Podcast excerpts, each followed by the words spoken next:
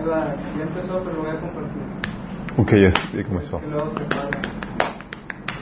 Ok. Ya. ¿Ya? Sí. Ok, vamos a comenzar con una oración por este tiempo en las manos de Dios.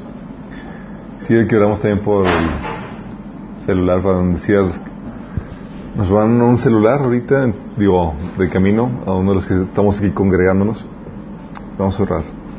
Amado Padre Celestial, te pedimos, Señor, que te vengas y te manifiestes en medio de nuestro Señor.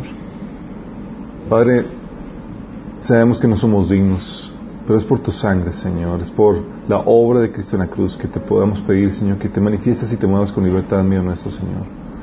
No somos dignos de ti, pero es por medio de Jesús, Señor, y te pedimos que hables a través de este estudio, Señor.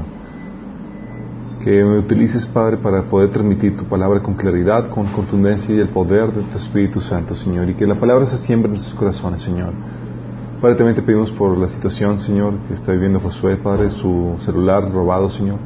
Te pedimos, Señor, por la persona que le robó, Señor, para que tú lo bendigas con arrepentimiento y salvación y vida eterna, Señor. Sabemos que es el enemigo, Señor, que utiliza, Señor, y quiere destruir la vida de esa persona, Padre. Pero te queremos rogar hoy, Señor, para que tú lo traigas en arrepentimiento, Señor. Que sea el último celular que robe, Señor, que él pueda venir al conocimiento de, de tu Hijo amado, Jesucristo. Te lo pedimos, Señor, en el nombre de Jesús. Ok. Estamos, hoy es la quinta sesión y vamos a ver eh, un pequeño repaso de todo lo que hemos estado viendo, pequeño repaso. Estuvimos, la primera sesión vimos y platicamos acerca de la Biblia, que onda porque dimos un panorama general, por qué creemos que la Biblia es la palabra inspirada por Dios. Vimos un panorama general de eso y cómo se interpreta correctamente la Biblia. Sí, fue. eh, acuérdense que eh, de muchos de los temas que estamos tratando ahondamos en ellos en varios talleres, en otros talleres. Sí. Gracias. Y eh, vimos eh, qué onda con Dios. Si vimos la Biblia, vimos Dios. Vimos que Dios es un Dios omnipresente, omnisciente, un Dios plural y un Dios singular, sí, que se manifiesta en la Trinidad. También vimos y, estuvimos platicando de cómo eh, Dios es un Dios justo y que para y, habíamos concluido que para llegar a, a la conclusión de que alguien es justo tenemos que tener una serie de reglas y leyes establecidas para que defina, para definir lo que es bueno y malo, lo, lo justo y lo injusto. Y eso fue lo que Dios había hecho al inicio de, de- de su creación. Había puesto las reglas del juego de todo, de, que regirían toda su creación. Habíamos visto eso. Y en la tercera sesión que vimos la caída, comentamos cómo eh, el hombre, cómo Dios había hecho al hombre de tal manera que era necesario crearlo con libre albedrío, una conciencia y voluntad propia, eh, y también con la capacidad de elección y una propuesta de amor, porque Dios quería tener una relación con el ser humano basada en el amor mutuo. Y para que lo- el ser humano pueda tener la capacidad de amar, tenía que tener esas condicionantes. Pero esas condicionantes habíamos platicado que eh, habrían la posibilidad de que el hombre decidiera no amar a Dios, que se iba a manifestar en una, en, en una desobediencia o rebelión a, a Dios, sí. Y, eh, y eso ocasionó la caída, la separación entre Dios y el hombre, que el, que y eh, que el pecado entrara en, la- en, el mundo. Y habíamos comentado que en la cuarta sesión que eso nos exponía al juicio de Dios, ¿se acuerdan? La paga del pecado es muerte y Dios ha establecido un día en que va a juzgar con justicia a todo ser humano. Habíamos visto ese- este asunto. Y que la paga del pecado es muerte es separación entre tú y Dios, pero no solamente es una separación entre tú y Dios, sino eh, habíamos comentado que también eh, habíamos analizado cuál es la la sentencia digna de eh, habíamos de hecho creo que no lo habíamos comentado pero ya lo habíamos comentado en otro estudio de cuál es la, la, la, la lógica de que o sea la condena es separación entre tú y Dios sí que es la muerte espiritual pero no solamente es la separación. Estamos hablando que es un tormento eterno en el lago de fuego por la eternidad ¿Y se acuerdan de la lógica de eso? Eso ya lo habíamos discutido. ¿Por qué un castigo tan tremendo por desobedecer a Dios? Por rebelarse contra Dios.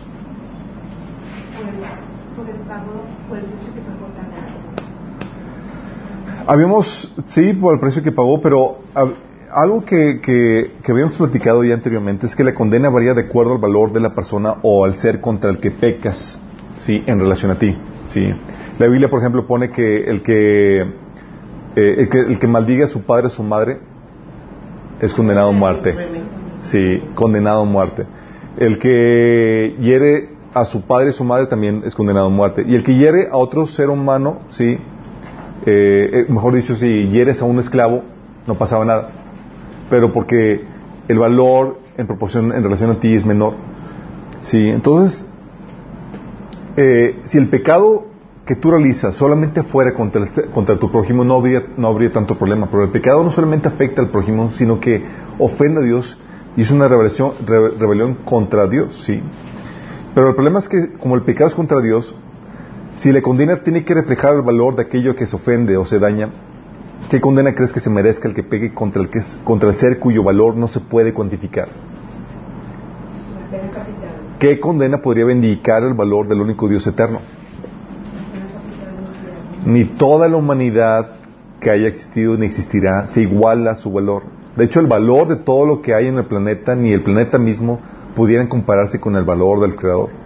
Ni nuestro planeta con todo lo que hay, ni, nu- ni nuestro sistema solar, ni la Vía Láctea, ni todas las estrellas y planetas de nuestra galaxia, ni billones de universos, ni el cielo con todos sus ángeles podrían compararse ni remotamente al valor del Creador. Imagínate, y contra este ser es contra el ser que hemos pecado. Entonces podríamos decir, oye, una eternidad de sufrimiento en el infierno es el valor adecuado, la condena justa a todos el que se rebelen contra Dios. Por eso es la- lo, fu- lo fuerte la condena, ¿sí? No estamos pecando contra el ser humano solamente, estamos pecando contra el Creador. Y eso nos lleva a la conclusión de que, oye, que, pero Dios nos ama, no quiere que, que, que perezcamos, ¿sí? Y es ahí donde Dios nos dio la, ah, la salvación, chicos, si no estaríamos fritos. Y establecimos entonces que todos hemos eh, pecado, ¿sí? ¿Funciona? Que todos hemos pecado, que la paga del pecado es muerte. Y esto aplica, a- habíamos platicado que aún a los que no conocen a Dios o que no tienen su palabra. Dice, oye, pues hay gente que no conoce a Dios o que no, nunca han escuchado de la palabra de Dios. Aplica lo mismo. Tienen culpa, habíamos comentado, porque ha puesto una conciencia que te las ayuda a distinguir entre lo bueno y lo malo y han violado sus conciencias. Y no solamente eso, eh, por medio de la creación pueden ver que hay un Dios creador de todo y al que se le debe adoración y no lo han hecho. De tal manera que no hay excusa. Y hemos platicado también que la destrucción por una eternidad es la sentencia apropiada para cuando se peca contra alguien como Dios. ¿Sí? Porque tiene que reflejar, la sentencia tiene que reflejar el valor de ser contra el cual estás pecando. Está así de fuerte estamos hablando de esto, ¿sí? Entonces, la, la destrucción eterna por la eternidad es una sentencia apropiada, ¿sí? Y que Dios, por ser justo, tiene que darnos la condena que merecemos. Y no hay escapatoria en ese sentido. ¿Por qué? Oye, si digo, oye, voy a cambiar, ya no voy a pecar más de hoy en adelante. Si eso fuera posible, problema uno, ¿quién borra tus pecados anteriores? Vas a ser juzgado por cada cosa que ya has hecho. Y hay un registro de cada cosa que tú has, que tú has hecho. Sí. Entonces, aunque dijeras, oye, de aquí en adelante voy a cambiar, ¿quién borra tu pasado? Luego, aparte, por más que quieras cambiar, la Biblia enseña y nuestra realidad, en nuestra experiencia diaria puede constatar esto, que nuestra, nuestra naturaleza pecaminosa nos esclaviza el pecado.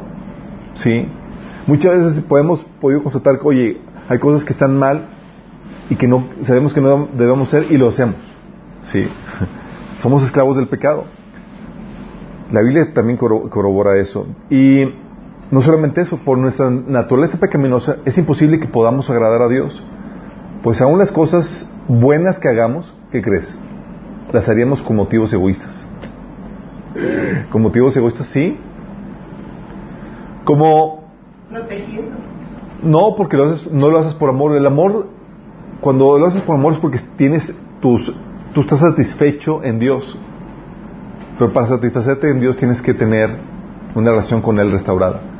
Fuera de Dios, el hombre por naturaleza es egoísta. Busca hacerlo para, para, por conveniencia, amor propio, egoísmo, por estatus, posición. La gente que hace cosas buenas es para que esperan que, que, se lo alaben o se lo retribuyan, etcétera. Son cuestiones, motivaciones egoístas, ¿sí?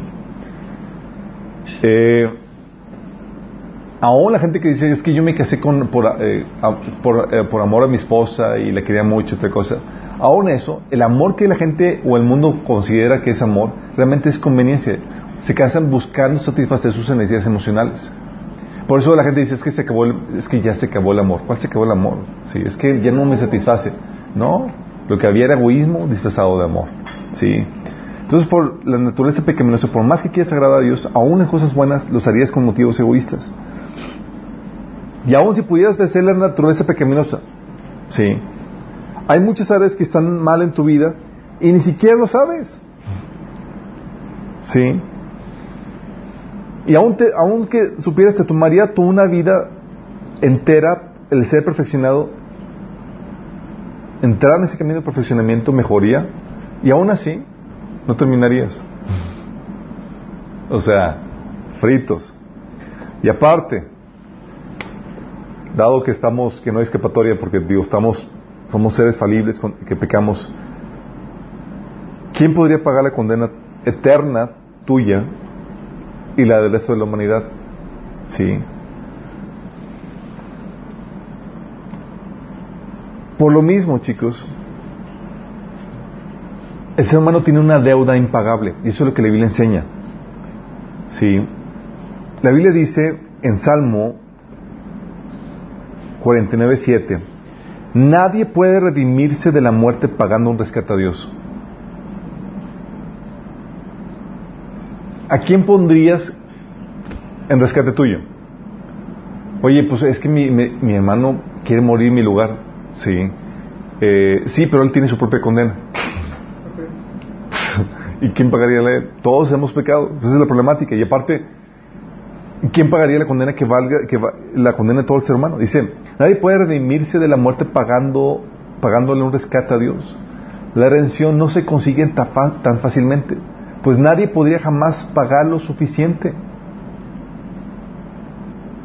El único ser que es suficientemente rico para pagar la condena es Dios mismo. Sí. Por eso dice la Biblia en Romanos 5, 6, cuando éramos totalmente incapaces de salvarnos, fíjate cómo lo pone Pablo, cuando éramos totalmente incapaces de salvarnos, Cristo vino en el momento preciso y murió por nosotros pecadores. Pues estamos, o sea, no hay opción fuera de Dios. Era como que Dios dijo, es que imposible. ¿Se acuerdan cuando estaba Jesús con, con el joven rico y le dice que, eh, que bueno, nada más le dijo, te falta una cosa, vende todas tus cosas y sigue. Y se fue triste el rico. Y Jesús le sorprende a los discípulos diciendo eh, que más fácil entraría un camello por el ojo de una aguja que un rico en el reino de los cielos. Y los discípulos así pasmados. Y luego le dicen los discípulos, Señor, entonces ¿quién podrá ser salvo? Y Dios voltea con ellos y le dice, para el hombre, imposible. Así, nos la o sea, así es el diagnóstico de Dios. Es- estamos totalmente incapaces de ser, de salvarlos. No podemos. Sí. O sea, y ahí se refería que era solamente a través de la sangre de Cristo. Es que, sí, solamente es así. Por eso, así es. Dice, para, para el hombre es imposible, pero para Dios todo es posible. Eh, muy bien. entonces, fíjate lo que dice Pablo. Se lo leo de eh, Romanos 5 del 6 al 9. Dice, cuando éramos totalmente incapaces de salvarnos, Cristo vino en el momento preciso y murió por nosotros pecadores. La salvación implicaba que alguien tuviera que morir para que pagara la condena en nuestro lugar. Dice, ahora bien, casi nadie se ofrecería morir por una persona honrada, aunque tal vez alguien podría estar dispuesto a dar su vida por una persona extraordinariamente buena. O sea, si vamos a dar la vida por alguien, sería por una persona extraordinariamente buena. Que valga la pena. Sí, que valga la pena, digo. Sí. Pero dice, versículo 8, pero Dios mostró el gran amor que nos tiene al enviar a Cristo a morir por nosotros. Así Pablo diciendo, se la bañó. Sí, cuando éramos todavía pecadores. Entonces, como se nos declaró justos a los ojos de Dios por la sangre de Cristo, con toda seguridad Él nos salvará de la condenación a Dios. Fíjate cómo lo maneja Dios eso. ¿Sí? Por eso la salvación solamente se encuentra en Cristo, se encuentra en Dios, chicos. ¿Sí? Dice Mateo 18, del 23 al 27, que el reino de los cielos se parece a un rey que quiso ajustar cuentas con sus siervos. Ante la mano de los siervos. Al comenzar a hacerlo, se presentó uno que le debía miles y miles de monedas de oro. Como él no tenía que pagar, el Señor mandó que le vendieran, que lo vendieran a él, a su esposa y a sus hijos y todo lo que tenía para así saldar la deuda. El siervo se postró delante de él, tenga paciencia conmigo, le rogó, y se lo pagaré todo. El Señor se compadeció de su siervo y le perdonó la deuda y lo dejó en libertad. Esa es la cuestión, chicos. No teníamos con qué pagar. Sí. Y la gente que piensa que puede con sus obras pagar la deuda, no se imagina el tamaño de deuda. Sí. Y mucha gente está haciendo así su, su ya, me estoy portando muy bien para ganar en el cielo. Su guardadito así llegan así con que, sí, sus, sus cinco pesitos. No, ¿viste?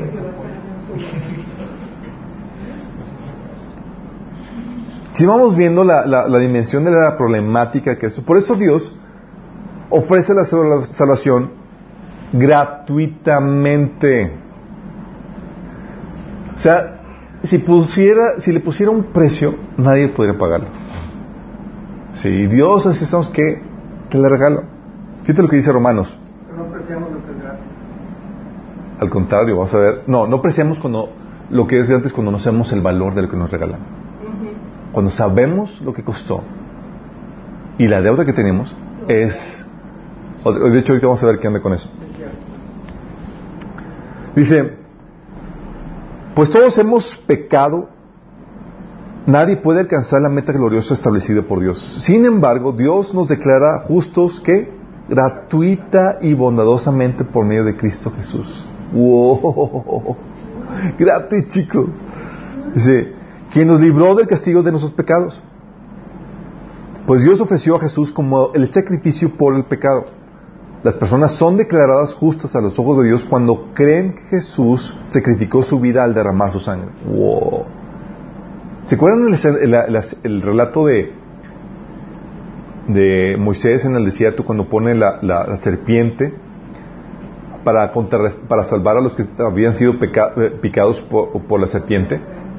Eran picados y Moisés, eh, Dios eh, clamó a Moisés, ¿qué hacemos, Señor? Están siendo, hay una plaga de serpientes. Pon una asta, una serpiente de bronce con una serpiente enrollada eh, de bronce y nada más con que lo miren van a ser salvos.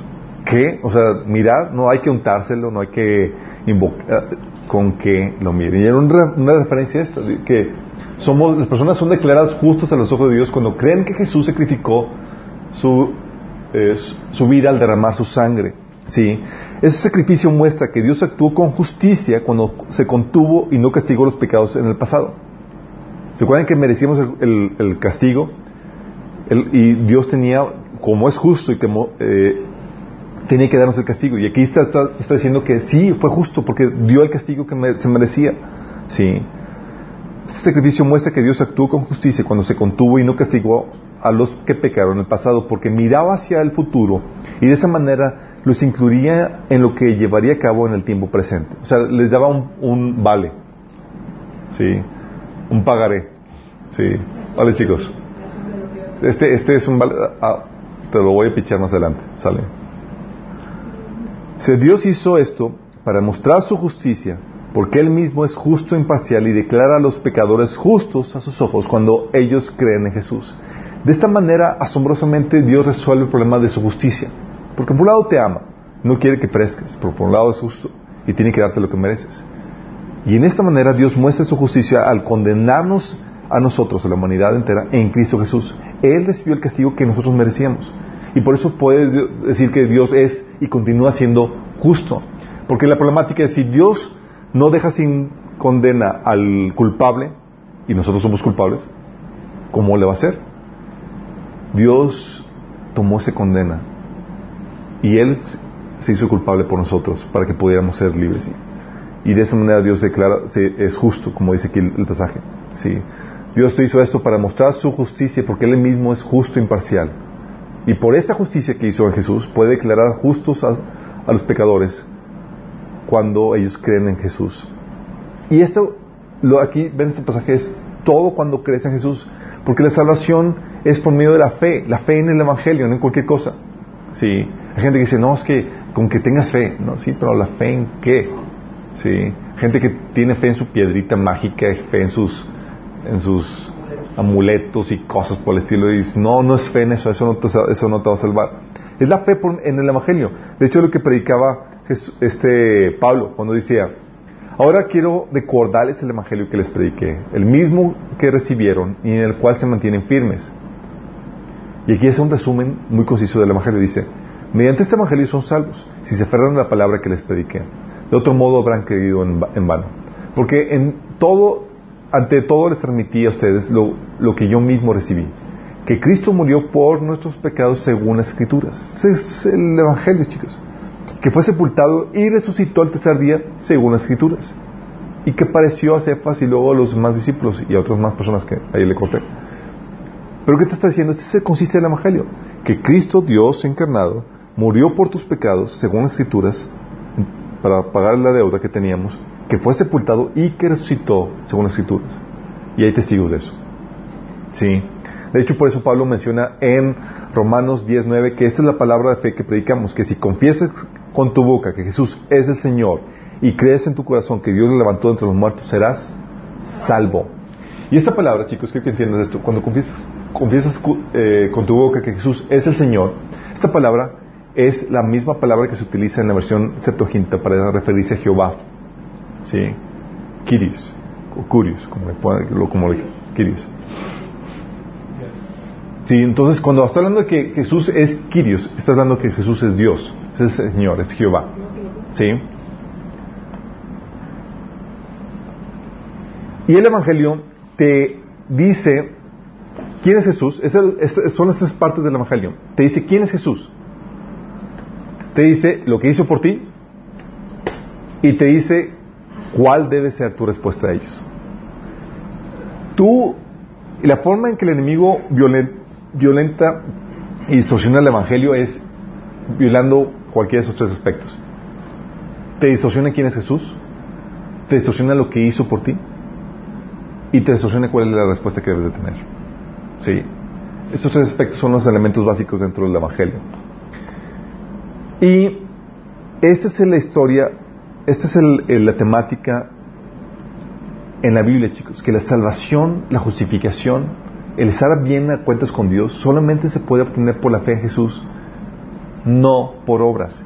Y es aquí donde el cristianismo, la fe cristiana, la fe bíblica, se contrapone con cualquier otra religión que hay en el mundo. Porque todas las religiones se basan en el principio de la justificación por las buenas obras. Que tienes que ser bueno.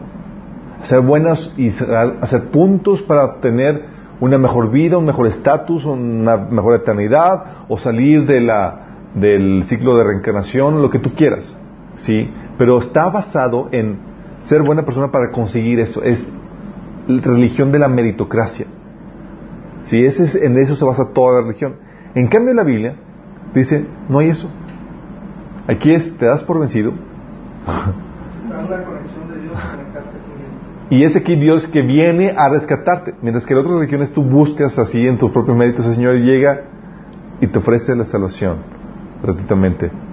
Si, si tan solo lo recibes por la fe. Y hay un montón de pasajes que hablan acerca de eso. Juan 3:16, famoso pasaje. Por tanto, pues, porque tanto amó Dios al mundo que dio a su Hijo unigénito para que todo el que él, que en él cree, no se pierda, sino que tenga vida eterna. Es un pasaje famosísimo y la gente a veces no lo entiende que así, porque suena tan sencillo que nomás para mucha gente les pasa de, largo eso. El pasaje dice claramente, todo el que, aquel que en él cree, no se pierda. Entonces, si creo, no me pierdo y tengo vida eterna. Así de sencillo. Sí.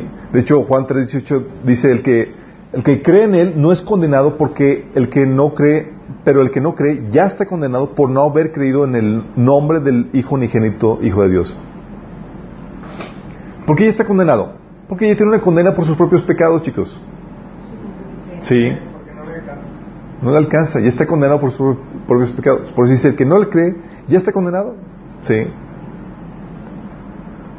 Juan 6, 29, de hecho Jesús decía, Jesús les dijo, la única obra que Dios quiere que hagan, ¿cuál es la única obra?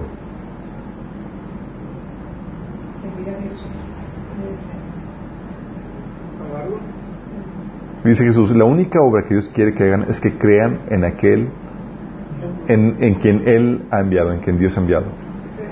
Sí. Porque hay gente que dice, es que la, la fe, es, la fe es una obra, se puede considerar una obra. Si le consideras una obra, será la única obra que Dios demanda a ti. Ese es la- ese es 18.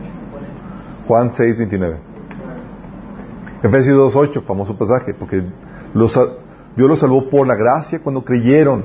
Ustedes no tienen ningún mérito en eso, es un regalo de Dios. La salvación no es un premio por las cosas buenas que hayamos hecho, así que ninguno de nosotros puede jactarse de ser salvo. Qué, qué claro, ¿no? Es la Biblia. Sí. Romanos 11, 32 dice, porque Dios sujetó a todos en desobediencia. ¿Sí sabes? Dios es el que estaba detrás de todo este plan. Se Dios sujetó a todos en desobediencia, ¿para qué? Para tener misericordia de todos.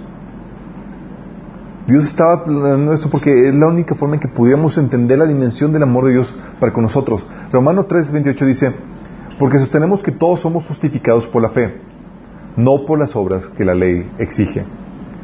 Versículo 30 dice, Él justificará por la fe a los que están, circuncidados y mediante esa misma fe a los que no lo están. Romanos 4, 5. La gente no es considerada justa por sus acciones, sino por la fe en Dios, quien perdona a los pecadores. Fíjate, versículo tras versículo. Romanos 5, 1. Justificados pues por la fe, tenemos paz para con Dios por medio de nuestro Señor Jesucristo. Romanos 9, del 30 al 31. Aunque los gentiles no trataban de seguir las normas de Dios, fueron declarados justos a los ojos de Dios y eso sucedió por medio de la fe. Pero los hijos de Israel, que se esforzaron tanto en cumplir la ley para llegar a ser justos ante Dios, nunca lo lograron. Romanos 10, 4. Cristo es el fin de la ley para todo el que, todo el que cree, para, para que todo el que cree reciba la justicia. Fíjate, la salvación por justicia por fe. Romanos 11, 6. Y si por gracia, ya no es por obras. De otra manera la gracia ya no sería gracia. Y si por obras ya no es por gracia. De otra manera la obra ya no es obra. Ahorita les explico más detalle con, esto. Sí, parece un trabalenguas, pero está, está chidillo. Sí. Eh, Gálatas 2, 16 dice, sin embargo, al reconocer que nadie es justificado por las obras que demanda la ley, sino por la fe en Jesucristo, también nosotros hemos puesto nuestra fe en Cristo Jesús, para ser justificados por la fe en Él y no por las obras de la ley, porque por estas nadie será justificado. Y, y estos solamente algunos pasajes, chicos, de todos los que hay. ¿eh?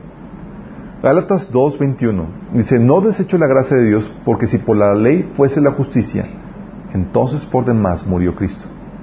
O sea, si hubiera la posibilidad que pudiera alguien ser salvo por buenas obras, Jesús murió en vano. Sí.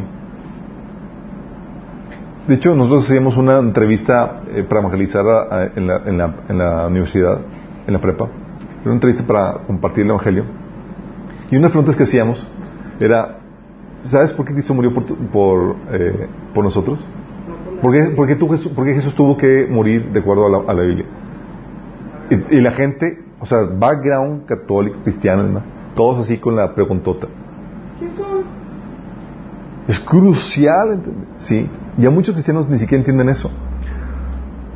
Gálatas 3, de 5 al 6 dice, al darles Dios su Espíritu y hacer milagros entre ustedes, ¿lo hace por las obras que demanda la ley o por la fe con que, con que han aceptado el mensaje?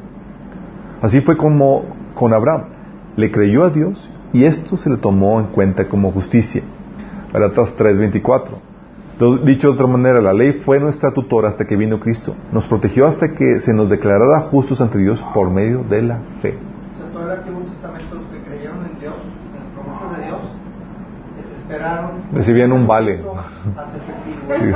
Decían un vale, así como que co- se cobra cuando, cuando Cristo venga. Así es. Por eso que Jesús bajó a predicar. Así es. Filipenses 3:9 dice, yo, yo no me apoyo en mi propia justicia por medio de obedecer la ley. Más bien, llego a ser justo por medio de la fe en Cristo. Pues la forma en que Dios nos hace justos delante de Él se basa en la fe. Romanos 10:13, todo aquel que invoque el nombre del Señor será salvo. ¿Por qué pongo tantos pasajes, chicos? Nada más quiero darles un inicio a esto porque es un tema crucial en la Biblia. Si alguien trastoca este tema de la salvación por fe, niega el Evangelio. Y dentro de la Iglesia Católica, en el Concilio de Trento, a todos aquellos que creen que la salvación es por fe y no por obras, se les declaran malditos de acuerdo a la Iglesia. Los concilios o, los, o los- las resoluciones de los concilios no se pueden deshacer, no se pueden contradecir. Pero es que en el- ahora que eh, con este Papa nuevo dijeron que ya no, no había conflicto entre los hermanos separados y la Iglesia Católica porque ya ellos habían reconocido que por la fe hay salvación. Los, habíamos platicado eso anteriormente. La- los sí, es un plan con maña. Los católicos dijeron que, que sí, di- dicen, ah, la salvación es por gracia. Y, y como si nosotros creemos lo mismo. Sí, pero la gracia, de acuerdo a la Biblia, es grati- gratuita, sí, ¿Sí? incondicional. Sí, pero los católicos creen que la gracia se consigue con buenas obras. No, pero. ay, sea, lo mismo, exactamente. Sí, entonces cuando todos dijeron, pero todos dijimos, ah, sí, estamos de acuerdo, la salvación es por gracia, sí, por fe y, y- y la gracia, sí. Nada más que los católicos dijimos, sí, pero la gracia se- tienes que esforzarte mucho para conseguirlo. Y, y de los diezmos, ¿no? Sí. Y es eso... ser unas, Porque el Papa tiene que viajar mucho y gastar. tienen que ser para... Ok, pero déjame, quiero que entendamos bien la lógica de la salvación gratuita. ¿A ¿Alguien se le ocurrió por qué Dios, alguien sabe por qué Dios se le ocurrió hacerlo gratuito? Oye, ¿por qué no hace negocio? Oye, en- oye, judío, final de cuentas, Jesús y toda la cosa, vamos a hacer. Pagarlo. ¿Por qué no podemos pagarlo? Sería uno, oye, pero pues una rebajita No. a descuento. Pues, ¿cómo? ¿Por qué no? O sea, ¿por qué gratis? ¿Y por qué no? Oye, si es algo tan caro, ¿por qué no hacer un buen negocio con ella? Así como se ha hecho a lo largo de la historia. Es buena, es buena onda. Que, Porque es buena onda. Es que porque que no todo lo que tiene valor, todo lo que tiene valor no tiene precio. Porque está desproporcionadamente fuera de nuestro alcance. Oye, pero le pudo haber dado una, una rebajada. Sí. Dos razones. Bueno, un- ¿qué se me ocurre? Una para demostrar ese poder, dos para demostrar que lo necesitamos. No, está- no, de que lo necesitamos, lo necesitamos, pero pudo, pudo haber vendido. ¿Por qué no? ¿Por qué, por qué gratis? Sí. Oye, aparte contradice la lógica normal del ser humano. Es, oye, entonces, si es gratis, me da la salvación, entonces me puedo... o sea, entonces, ¿cómo, la gente se va a portar bien ahora? Sí, es el temorcito de, de, de, de, entonces, ¿cómo va a estar la cosa? Le voy a decir la lógica detrás de esto. ¿Quién sabe la? ¿Quién sabe la? ¿Quién sabe la? por eso para los judíos es locura la salvación. Le ocurre para todo el mundo. O sea, es un, es un cortocircuito en la, en la cabeza para la gente. La lógica de la salvación gratuita es esta. Uno, es para manifestar el amor de Dios por ti. Imagínate que llego con un ramo de flores y tratando de conquistar a una chica. A mí me costó, fueron una docena de flores, me costó 500 pesos y llego con ella, digo, toma, Dame 250. y da- dame 50 pesos por ella. O sea, no que vayan a hacer eso. Dime, ¿la conquistaría? Recibiría una bofetada. De hecho, sí. Sí, como que casi, casi te la estoy regalando. Sí, son para ti, casi, casi te las compré para ti. Yo, a mí me costó 500 pesos, oye, que tú pagas 50. Sí. ¿Conquistarías a alguien así?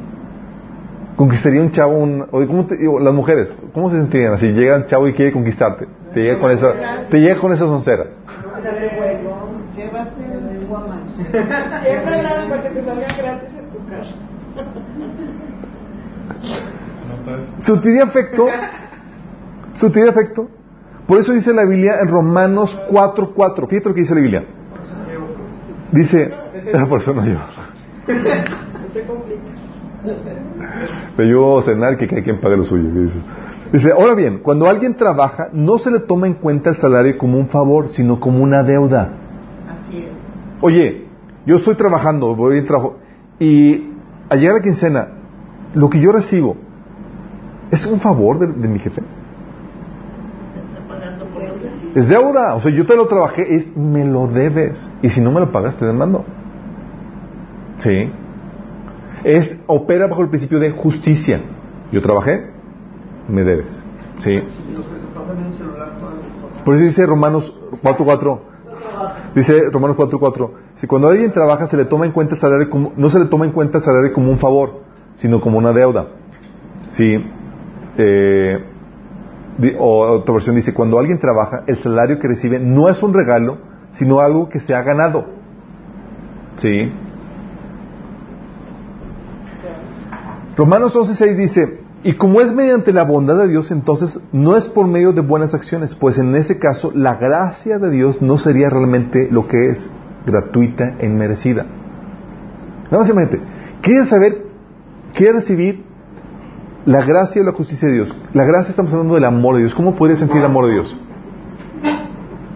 Si tú trabajas para conseguir algo, ¿sí? No puedes ver el amor de Dios. Sí. ¿Sí me explico? Por eso dice Efesios 2 del 8 al 9 dice, Dios los salvó a ustedes, Dios los salvó por su gracia cuando creyeron. Esto no tiene ningún mérito en eh, dice, ustedes no tienen ningún mérito en eso. Es un regalo de Dios. La salvación no es un premio por las cosas buenas que hayamos hecho. Así que ni- ninguno puede jactarse de ser salvo. Fíjate lo que dice, que es un regalo de Dios. Y como un regalo de Dios es gratuito. Es llega y es como que Dios dice, o ponte tú a pensar, ¿de qué manera Dios podría manifestarse, manifestar el amor que tiene para contigo? Pues dándote Dándote algo, regalándote algo. Sí, todo sin comprarte. exactamente, como un regalo.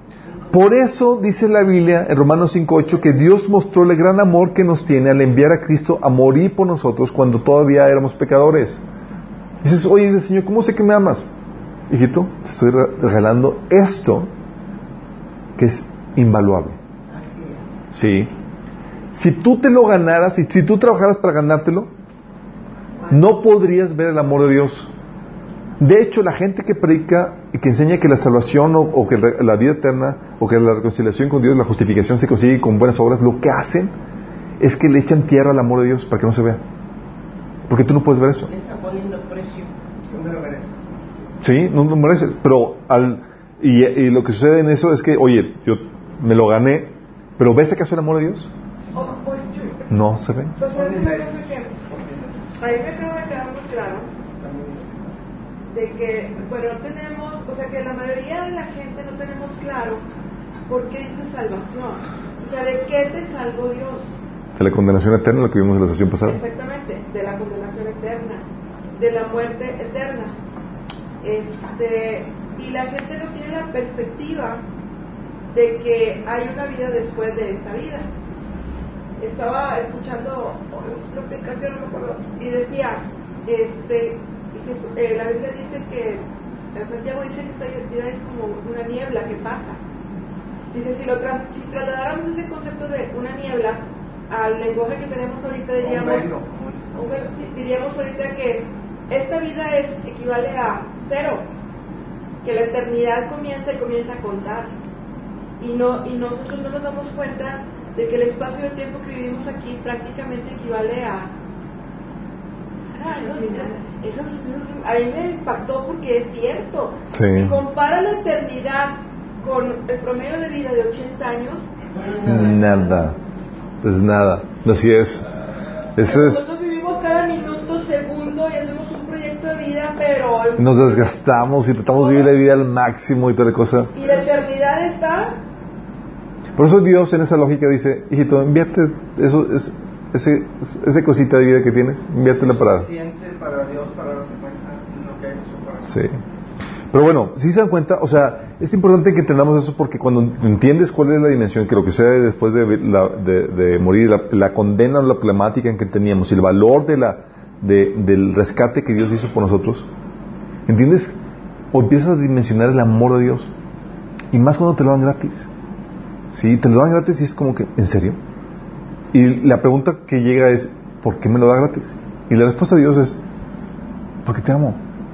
Por eso dice Romanos 5, 5 8 que en Dios mostró el gran amor para con nosotros en que, aun siendo pecadores, Cristo murió por nosotros. La manera en que muestras el amor. O sea, no podías tú saldar la deuda. Tienes una... Dios dice, es que te amo. Quiero manifestártelo. Ok, te voy a regalar esto. Pero si tú tratas de ganártelo, tú lo que haces es que rechazas el amor de Dios. Sí, es lo que sucede. Entonces la lógica de Dios es, ¿por qué es gratis? Porque si no, no podrías ver el amor de Dios. Porque si tú te lo ganaras, sería el principio de justicia. Es, tú te lo mereces. Sí, pero no más, no más a mí la oportunidad de hacer nada por ti. Sí. Y lo que Dios quería era, por eso sometió a todos a desobediencia, para que puedan todos dimensionar el tremendo amor que Dios tiene para con nosotros. Y estamos puestos en una problemática que nadie más que Él podía sacarnos de, esa- de ese problema. Sí. Entonces, entonces es gratuita para que pudiera manifestarse el amor de Dios. El tremendo amor para los que lo aman, pero también el, el tremendo desprecio por el que los, los desprecian. ¿no? Así es. No los aman, a los a que no. Tremendo desprecio a los que rechazan su amor.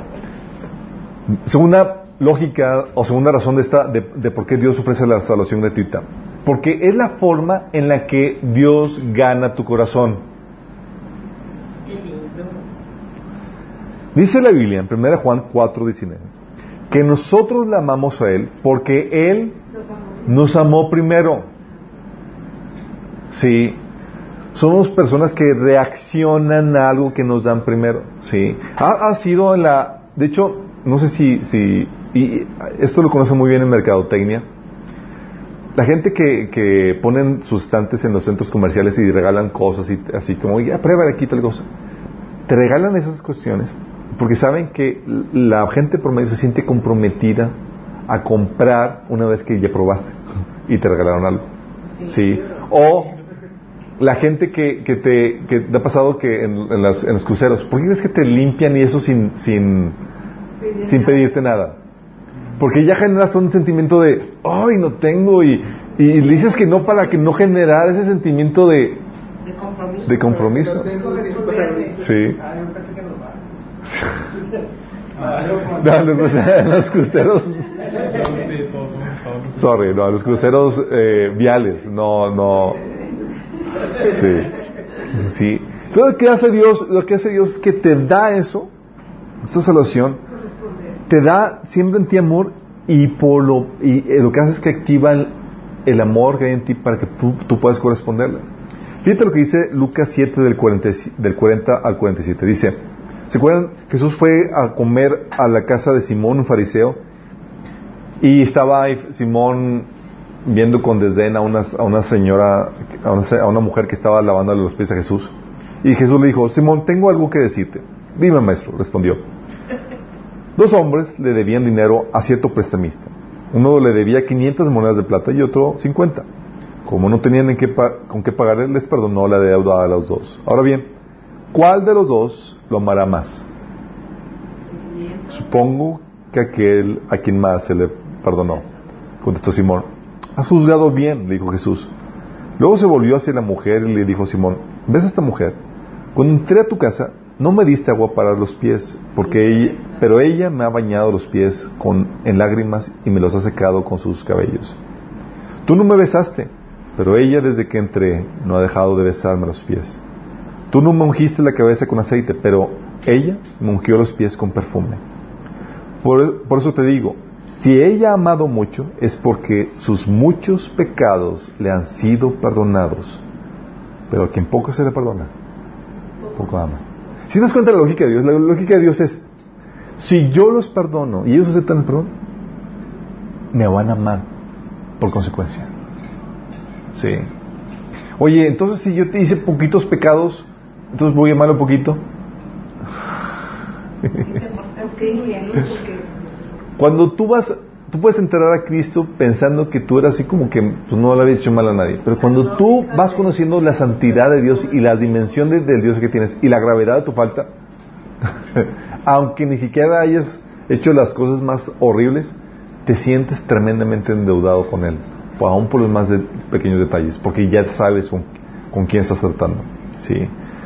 Y esa es la lógica de Dios. Con Dios dice, si yo los perdono y les doy y los amo primero, y les doy ese amor gratuito, como consecuencia ellos me, me van a amar. ¿Sí?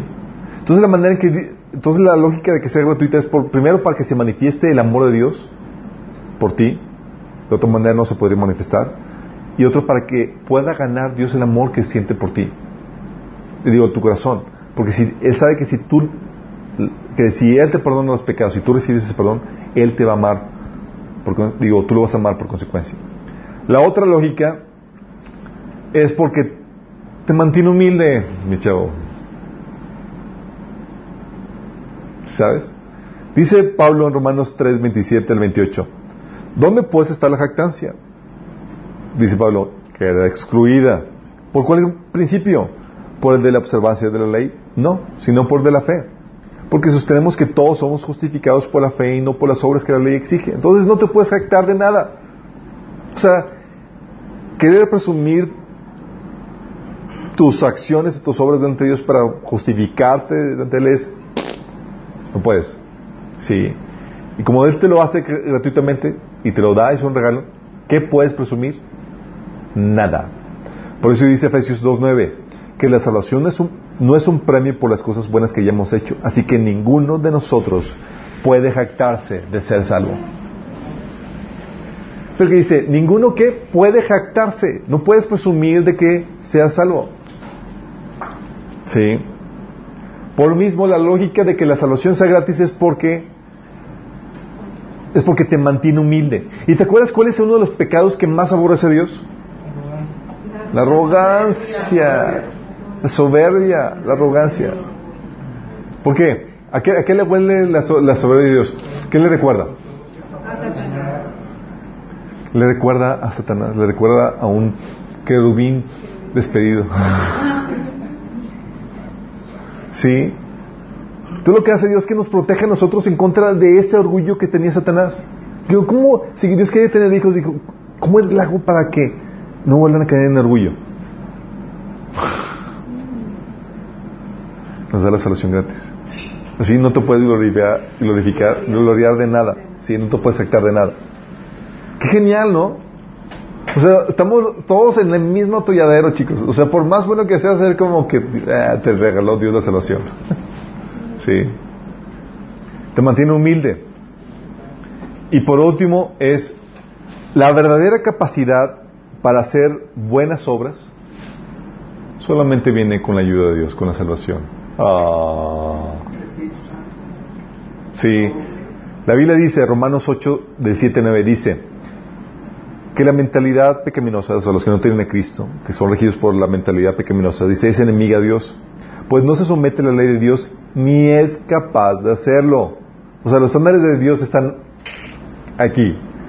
El hombre natural, el hombre con la naturaleza pecaminosa, no puede someterse a los, estándares de Dios. Dice, los que viven según la naturaleza pecaminosa no pueden agradar a Dios. Sin embargo, ustedes no viven según la naturaleza pecaminosa. Ah, hay quien no vive según la naturaleza pecaminosa. ¿Quiénes son? Dice, sino según el Espíritu. Si es que el Espíritu de Dios vive en ustedes. Y si alguno no tiene el Espíritu de Cristo, no es de Cristo. O sea, la única forma en la que puedes vencer la naturaleza pecaminosa para poder ser una buena persona solamente con la ayuda del Espíritu Santo, el cual se recibe por medio de Cristo. Ah. ¿Sí te das cuenta? No con tus propias fuerzas. Por eso dice Romanos 8 del 34 al 36. Ciertamente les aseguro que todo el que peca es esclavo, Romanos 8, es Juan 8, perdón. Es, ciertamente les aseguro que todo el que peca es esclavo del pecado, dice Jesús. Ahora bien, el esclavo no se queda para siempre en la familia. Que todos pecan, ¿verdad? Si Jesús está diciendo, eres esclavo del pecado. Y luego Jesús dice, ahora bien, el esclavo no se queda para siempre en la familia, pero el hijo sí se queda para siempre. Así que si el hijo los libera, serán ustedes verdaderamente libres. Está diciendo Jesús, chicos, la única forma en que puedes vencer pecado conmigo. Qué fuerte, ¿no?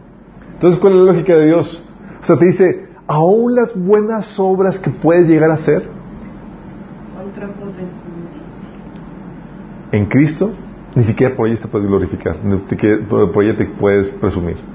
De hecho, gente dice, oye, es que tú eres una buena persona y tal cosa. Y digo, hago trampa. Uso el Espíritu Santo. No es por, o sea, todo lo bueno que es Dios esculpiendo y, Él persistiendo detrás de mí. Como ya cambia eso, es como lo cambio y me, me ver me hace ver muy bien. Wow. Dice, wow, te, eres una. No, es Dios persistiéndome, no me deja en paz. Si por mí fuera, estaría haciendo las cosas que cualquier persona no- normal haría, ¿sí?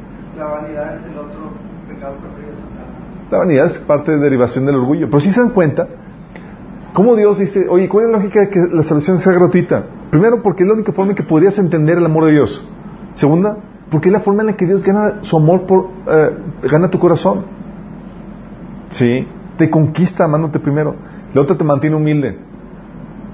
Y la otra te da la es la única forma en la que puedes llevar a cabo buenas obras con su ayuda a recibir la salvación, consecuencia de la salvación. ¿Ahora entienden la lógica de que sea gratuita? Si le pones que la salvación se tiene que, se debe de ganar con algún esfuerzo, con algún ritual, con alguna otra cosa, quitas esto. Si eliminas el amor de Dios por ti, ya no lo ves, ya no ves cuando te ama, ya no ganas tu, ya no gana tu corazón Dios, por lo mismo, ¿sí?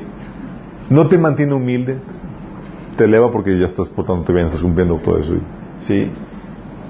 Y te deja sin la capacidad real de ser una buena persona, ¿sí? ¿Vamos entendiendo la lógica? Ahora ven la, la sabiduría de Dios y dices, Señor, ¿por qué gratis? Sí. Por eso.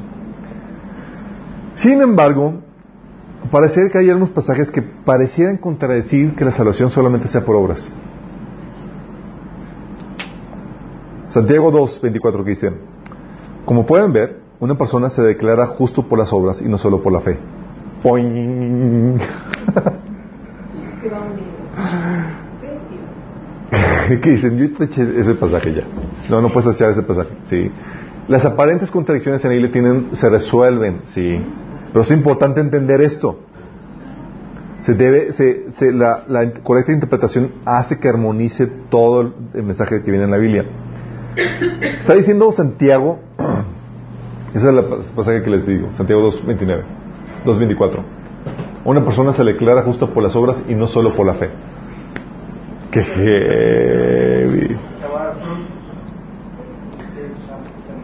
Vamos a aclarar esto para que haya... Sí, primero tenemos que entender que... Eh, aquí que aquí Santiago está haciendo una distinción entre la fe viva y una muerta. Una fe verdadera y una fe falsa. Sí.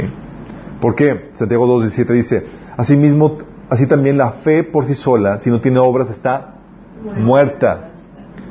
Santiago 2.20 dice, más que quieres saber, hombre vano, que la fe sin obras es muerta. Santiago 2.26, porque como el cuerpo sin espíritu está muerto, así también la fe sin obras está muerta. Lo que hace la Biblia es que te hace distinguir, oye, te ayuda a distinguir entre una, una fe verdadera, porque te dices, oye, ¿cómo sé que realmente tengo una fe genuina en Dios, en el Evangelio? ¿Cómo sé que realmente lo he creído? Porque sus obras. Por los frutos, porque sabes que esto está produciendo, ha cambiado mi vida y sí, tengo, pero aquí es una advertencia porque te puede, porque te dice que puedes tener una fe muerta, es una fe falsa. Hasta que realmente no lo crees. Sí, tienes una mala fachada. La fe verdadera, la que salva, produce obras, frutos. Las obras siguen la, verdad- la fe verdadera. Por eso dice, hay muchos pasajes que hablan acerca de eso. Por ejemplo, hay gente que me dice, oye Alberto, ¿cómo sé que si soy salvo o no? Y yo, léete primera Juan. Todo primera Juan es, sí, checklist para ver si estoy en la fe verdadera o no. Desde el inicio, capítulo 1, capítulo 2, todo, sí. Puedes ver, por ejemplo, 1 Juan 2, del 3 al 6, dice, ¿cómo sabemos si hemos llegado a conocer a Dios? Por fe lo declaramos. Dice San Juan, si obedecemos sus manda- mandamientos. El que afirma, yo lo conozco, pero no obedece sus mandamientos, es un mentiroso y no tiene la verdad. En cambio, el amor de Dios se manifiesta plenamente en la vida del que obedece su palabra. De este modo sabemos que estamos unidos a Él. El que afirma que permanece en Él debe vivir como Él vivió. Fíjate cómo va poniendo checklist. Dice, oye, ¿realmente tu fe es verdadera? Pruébate. ¿Esto es lo que produce la fe verdadera? Sí. Pero es consecuencia. 1 Juan 2 del 9 al 11 dice, el que afirma que está en la luz pero odia a su hermano, todavía está en la oscuridad. El que ama a su hermano permanece en la luz y no hay nada en, su vida que lo haga tropezar. Pero el que odia a su hermano está en la oscuridad y en ella vive. Y no sabe dónde va porque la oscuridad no lo deja ver. Fíjate cómo te... Oye, odias a tu hermano, todavía no has nacido de nuevo. Sí. 1 Juan 2.15 dice, no amen al mundo ni nada lo que hay en él. Si alguien ama al mundo, no tiene el amor del Padre. Sí. Todo 1 Juan pues es así para checklist. 1 Juan 3 del 7 al- al 10 dice, queridos hijos, que nadie los engañe. El que practique la justicia es justo así como él es justo. El que practica el pecado es del diablo, porque el diablo ha estado pecando desde el principio. El Hijo de Dios fue enviado precisamente para destruir las obras del diablo. Ninguno que haya nacido de Dios practica el pecado porque la semilla de Dios permanece en él. No puede practicar el pecado porque ha nacido de Dios. Y eso que practica el pecado se refiere como un modo habitual de vida, donde estás entregado, donde vives en el pecado. ¿sí?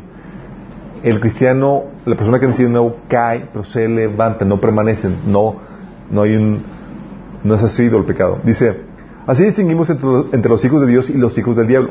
El que no practica la justicia no es hijo de Dios, ni tampoco lo es el que no ama a su hermano. Fíjate. Este libro lo deberían de leer más en, la- en las iglesias, ¿eh?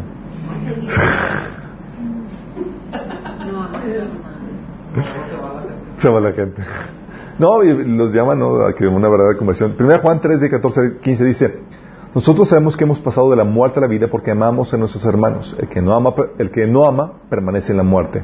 Todo el que odia a su hermano es un asesino y ustedes saben que ningún asesino permanece, en ningún asesino permanece la vida eterna. 1 Juan 4, 8, el que no ama no conoce a Dios porque Dios es amor. 1 Juan 4:20. Si alguien afirma, yo amo a Dios, pero odia a su hermano, es un mentiroso, porque el que no ama a su hermano, a quien ha visto, no puede amar a Dios a quien no ha visto. Vamos viendo. O sea, es, 1 Juan es un checklist. A ver, ¿estás en la fe o no estás en la fe? Pruébate. Léete así la, carta de 1 Juan y te... Sí. Dice... mm, de hecho, Pablo lo- también da esas advertencias. En 1 Corintios 6, del 9 al 10, dice, ¿no saben que los malvados no heredarán el reino de Dios? Dice, no se dejen engañar. ¿Y a quién se lo escribe esto? A cristianos. Dice, ni los fornicarios, idólatras, ni adúlteros, ni los sodomitas, ni los pervertidos sexuales, ni los ladrones, ni los ávaros, ni los borrachos, ni los calumniadores, ni los estafadores heredarán el reino de Dios. Fíjate lo que dice. ¿Yo qué dije? Ávaros, ávaros. Ah, ácaros. Bueno, eso se entendían, chicos. Eh, esta es una generación, es que es un tipo de ávaros más. Avaros. Avaros, ok. Eh, primera Juan, digo, Gálatas 5, del 19 al 21, también Pablo advierte, dice, las obras de la naturaleza pecaminosa se conocen bien. Inmoralidad sexual, impureza, libertinaje, idolatría, brujería, odio, discordia, celos, arrebatos de ira, rivalidades, disensiones, sectarismos, envidias, borracheras, orgías y otras cosas parecidas. Les advierto ahora, como, lo, como antes lo hice, que los que practican tales cosas no heredarán el reino de Dios. Sigamos viendo. ¿Por qué es esto? Entonces, ¿hay obras de promedio? Sí hay obras, pero son producto, consecuencia de la salvación, ¿sí? De una fe verdadera. En otras palabras, la fe, siempre, la fe verdadera siempre implica un arrepentimiento, ¿sí? Por eso, Jesús a veces separaba la fe y el arrepentimiento para esclarecer ese asunto. Sí. ¿Por qué, por, qué digo que la fe implica siempre un arrepentimiento, chicos? ¿Alguien sabe? La fe que salva siempre implica un arrepentimiento. ¿Por qué digo, oye, si tú crees vas a ser salvo? Y eso como, como Es porque el Espíritu Santo convence. convence. Tu vieja naturaleza, tu manera de ser por una nueva. Ajá, pero ¿por qué implica un arrepentimiento la, la salvación? Porque Santo te convence, tú nada solo, tienes que arrepentir. Porque Tú no tienes que no reconocer. salvación. Pero ¿por qué la fe, cuando dice, oye, cuando se predica que la salvación es solo por fe, ¿por qué digo que, la, que esa fe siempre implica un arrepentimiento? Porque no vas a seguir lo mismo, vas a del Para demostrar que. Y para que- mostrar evidencia. Para mostrar que es cierta tu fe, porque o sea, si no hay un arrepentimiento, ¿cómo Sigues dices que es siendo esa amor. fe? Ya dilo. Ok, va. Perdón por la campana. Ok. Porque la salvación, chicos, no es. No es. eh, Déjame ponerte de esta forma. Va a sonar medio raro, pero no es para ir al cielo o tener una vida eterna. ¿La salvación el propósito de la salvación no es para ir al cielo o tener la vida eterna. El propósito de la salvación es para reconciliarte con Dios. Entonces cuando tú habla, cuando te hablamos de que si tú crees vas a ser salvo, estamos hablando que quieres reconciliarte con Dios. Quieres volver a Él, quieres tener una relación correcta con Él. Y eso es arrepentimiento. Sí. Por eso cuando hablas, vemos en, en- Romanos y todo eso que, que Dios, Dios nos justificó para tener una relación con Él. Sí. Estar en correcta relación con Dios. Eso es la justificación. Sí. Entonces digo, oye, ¿cómo puedo ser salvo? ¿Cómo puedo restaurar mi relación con Dios? Quiero restaurar mi... Creen en Jesús. Eso ya implica un arrepentimiento, porque arrepentimiento es voltear de tus caminos para reconciliarte con Dios. Sí.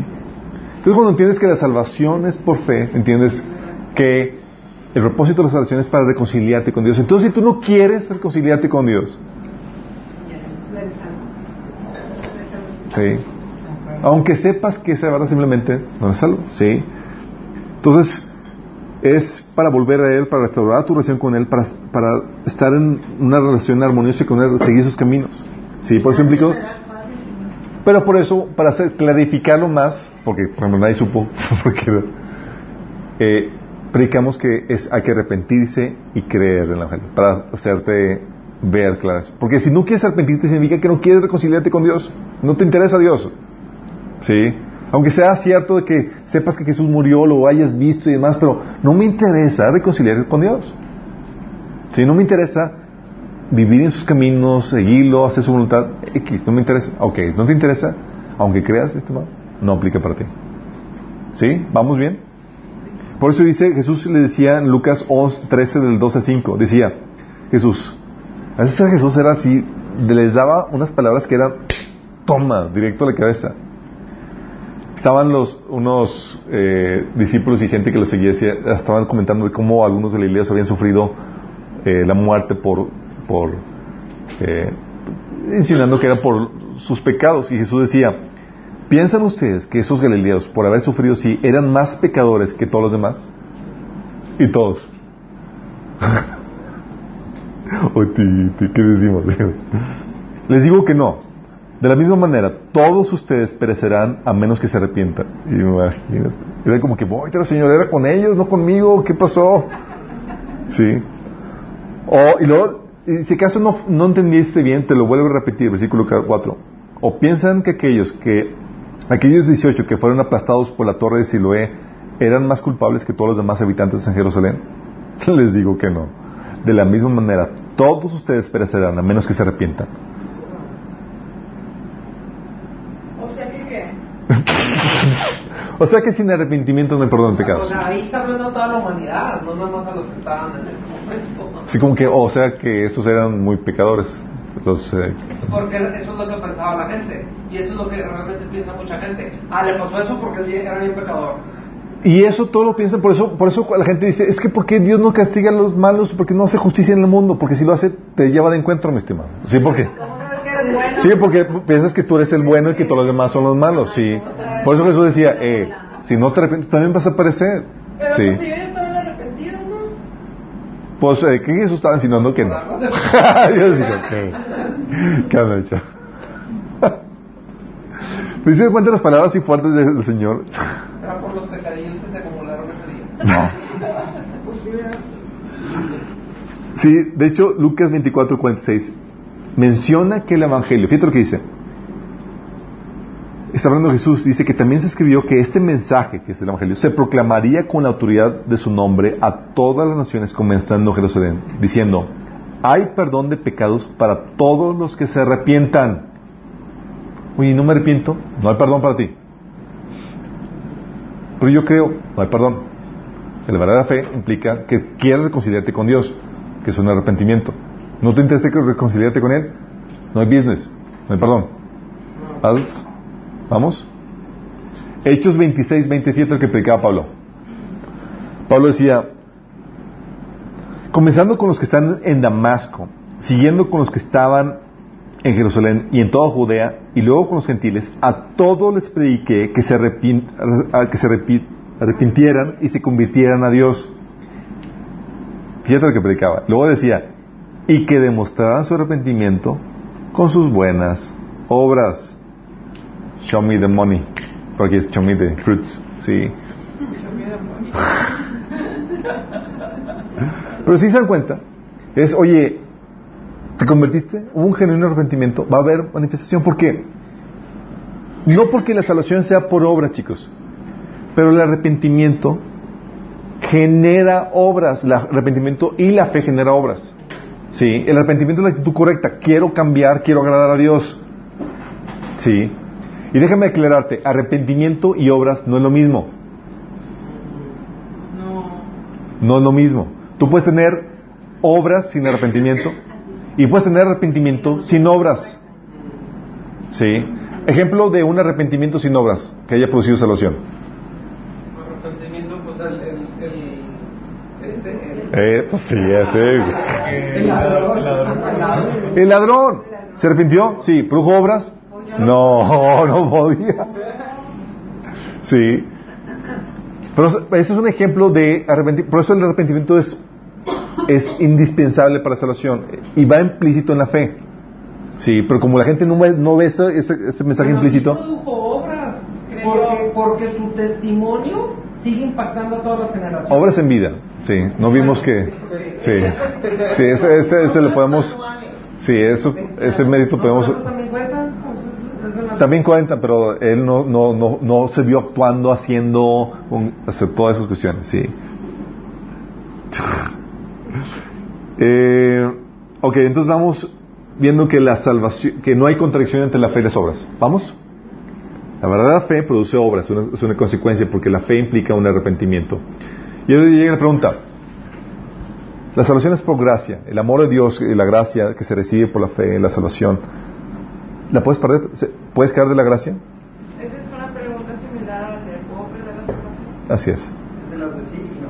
Pues depende si eres arminiano o si eres calvinista. Si eres seminiano, calvinista, son, eh, son ondas raras que no... no, no.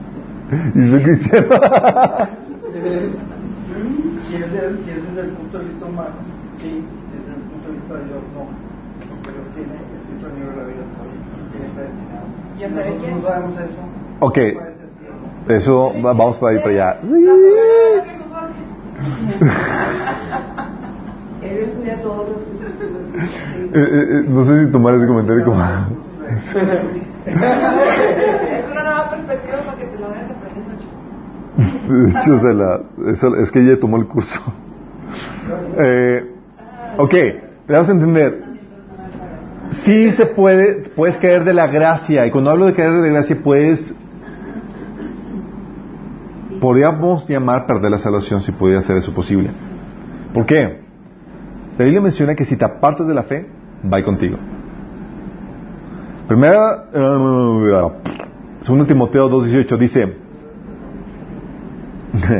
dice, ah, si te apartas de la fe. Dice, ellos han abandonado el camino de la verdad, afirmar que la resurrección de los muertos ya ocurrió.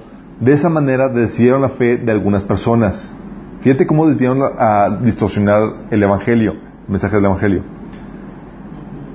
Sí, a ver, ¿qué tengo aquí? Eh, Gálatas 5, 4. Estos habían distorsionado creyendo que la salvación, que la resurrección ya se había llevado a cabo y se desvían de la fe verdadera. También en Gálatas 5, 4. Los Gálatas, si usted lee la epístola de Gálatas, ¿quién ya la ha leído? Gálatas. Gálatas son cristianos, o sea, que creían en Jesús, habían aceptado la salvación por fe, pero hubo una- un cambio. Llegaron a alguien y le dijeron, ¿sabes qué? Tu salvación, tu fe en Jesús no es suficiente. Tienes que hacer buenas obras para ganarte la salvación. O sea, casi la tienes, pero tienes que portarte bien, hacer buenas obras para ganártela. Sí. Y fíjate lo que dice Pablo en Gálatas 5.4. Aquellos de entre ustedes que tratan de ser justificados por la ley han roto con Cristo, han caído de la gracia. O sea, si tú quieres añadirle tus buenas acciones, aunque sea un poquito, Para salvarte. para salvarte, dice, oye, es que yo creo en Jesús, pero hay que añadirle un poquito. Dice Jesús, dice Pablo, no hay business, has caído de la Hay gracia. gente que se confunde porque Pablo dice que completamos los sufrimientos de Jesucristo en otra parte. Los sufrimientos en Cristo que, que completamos no son para salvación, chicos. Es el cuerpo de Cristo. Sí, es para cumplir la obra del Señor aquí en la tierra para nuestra recompensa, para nuestra salvación. Sí, diferente. Entonces, si, si van viendo la, la, la situación, o sea, si tú distorsionas el Evangelio, te pudiste haber comenzado bien, te apartaste del Evangelio, aceptaste una distorsión, va contigo, has caído de la gracia. Sí. Lo mismo si no permaneces hasta el final en la fe. Voy. te pueden poner del libro de la vida. Hebreos 10, 38 y 39 dice, pero mi justo vivirá por la fe, y si vuelve atrás, no será de mi agrado. No será de mi agrado. Dice Dios, mis justos vivirán por la fe, y si, y si se regresan, no son de mi agrado. Dice, lo dice el autor de Hebreos, pero nosotros no somos de los que vuelven atrás y acaban por perderse, sino de los que tienen fe y perseveran su vida. Su vida. Entonces es mantenerte en la fe Y seguir ahí. y seguir ahí hasta el final. Pero ¿cómo que te, la fe? O sea, ¿cómo que ya no tienes fe? Puedes desviarte de la fe o puedes dejar de creer. Hay gente que comenzó, llegó incluso hasta ser pastores y demás, y dicen, ¿sabes que Ya no creo que, que Dios exista. Y se convierten en ateos. O ya, ya no creo que Jesús sea Dios. O ya sé que ya no creo en la Biblia. Sí. Estamos hablando de que ya dejan de creer. Sí. Por eso dice Mateo 24:13, todo el que se mantenga firme hasta el final será salvo. Sí. 1 Timoteo 4:1. Pero el Espíritu dice claramente que en los posteriores días, en los posteriores tiempos, algunos apostata- apostatarán de la fe, escuchando espíritus engañadores y a doctrinas de demonios. ¿Sabes qué significa apostatar de la fe? No es apostar la fe, es apostatar la fe, es apartarse, desviarse, sí, de la fe. Sí. ¿Mande? Negar la fe, así es. O aceptar una distorsión, sí. 1 Timoteo 4:16 dice, ten cuidado, fíjate lo que dice Pablo Timoteo, ten cuidado de ti mismo y de la doctrina que has recibido. Persiste en ello, pues haciendo esto te salvarás a ti mismo y a los que te oyen. O sea, cuida la doctrina que has recibido, porque si no, va contigo, sí. 1 Corintios, 1 Corintios 15:2 dice Pablo, mediante este evangelio son salvos si se aferran a la palabra que les prediqué. De otro modo, creyeron en vano. O sea, sin malinterpretar eso de te salvarás a ti mismo, sino más bien no te perderás. Exactamente, sí. Pero a lo que se refiere es, la salvación está condicionada a que, podemos llamar condicionado, es, y eso, bueno, ahorita vamos a ver el detalle de eso, que eso se pierde o no, pero es, la Biblia dice que una verdadera fe es, se va a mantener fiel hasta el final, sí. Es un requisito para, eh, para esto. Entonces, si, si, por eso Pablo dice, oye, creí, fui salvo, y dejé de creer, ¿se mantiene la salvación? No, mi chavo. Va contigo. Sí, te tenemos que volver a evangelizar. Por eso dice, este, cuando dice, habiendo sido heraldo yo para muchos, no voy a ser desechado al final. ¿Sí? Y por eso también Pablo, consciente de que él pudiera eh, desviarse, decía que si aún nosotros son un ángel del cielo, les predica un evangelio diferente. O sea, se incluía eso porque el riesgo lo, todos lo tenemos, por eso tenemos que mantenernos firmes y animarnos mutuamente para que no nos desvi- desviemos ni nos enfriemos. O sea Sí. que desde aquel tiempo había ya este, apariciones y cosas raras, supongo, ¿no? Pues no sé si apariciones, pero cosas raras siempre ha habido, ¿no? En, en aquella bronca con los gálatas eran los gnósticos. Los gnósticos eran gente que... No, eso era con los colosenses, los gnósticos. Ah, o sea, pero ideológicas en el mismo pueblo hebreo Claro. que tenían así ondas, ondas raras metidas. Este, Sí. Jesús era un ángel y que no sé qué. Y se empezaba a filtrar el gnosticismo en la, iglesia primitiva, de hecho. Ajá. De hecho, la palabra agnóstico no quiere decir que no cree en Dios, quiere decir que no es gnóstico. Eh, Ahorita hay gnósticos. Yo me, yo me eché un libro acerca de eso. Órale. Que hablaba acerca de eso. Ahí nos, al final nos comentas que, a detalle qué anda con eso, que está interesante. Ok, entonces si te apartas de la fe, chicos, ¿eres salvo? No. Si te apartas de la fe, ¿eres salvo? No. Si ya no hay actitud de arrepentimiento, sino una, una abierta rebeldía, tampoco. Si ya no te interesa seguir a Dios, ya no te interesa agradarlo, va contigo. Sí. Fíjate lo que dice Mateo 18, 17. Dice, si aún así la persona se niega a escuchar, eh, está hablando de cuando un hermano es eh, pescado en, en pecado y lo, y lo reprenden y demás. Dice, si aún así la persona se niega a escuchar, lleva el caso ante la iglesia. Luego, si la persona no acepta la decisión de la iglesia, trata a esa persona como un pagano, como un corrupto cobrador de impuestos. Otra persona dice como un pecador renegado. Y lo que voy es que es, Pablo Jesús está diciendo, es una expulsión de la iglesia. Sí, es tomarlo como un, un inconverso. Sí, porque está persistiendo en su pecado. Qué La fuerte. cuestión es que hay gente que es bien buena. ¿Buena para picar? No, no, no, no, no, no, no. Ah, es buena. Buena para pecar. No. ¿Buena en qué sentido? Vayan a Sí. unos para no fumar. Este, Buena bueno, sí, sí, sí, sí. Buena. Entonces, este, a- o sea, a, vistas de mu- a, a la vista de muchos, pues es un santo, ¿no? Nada más que está desviado. Sí.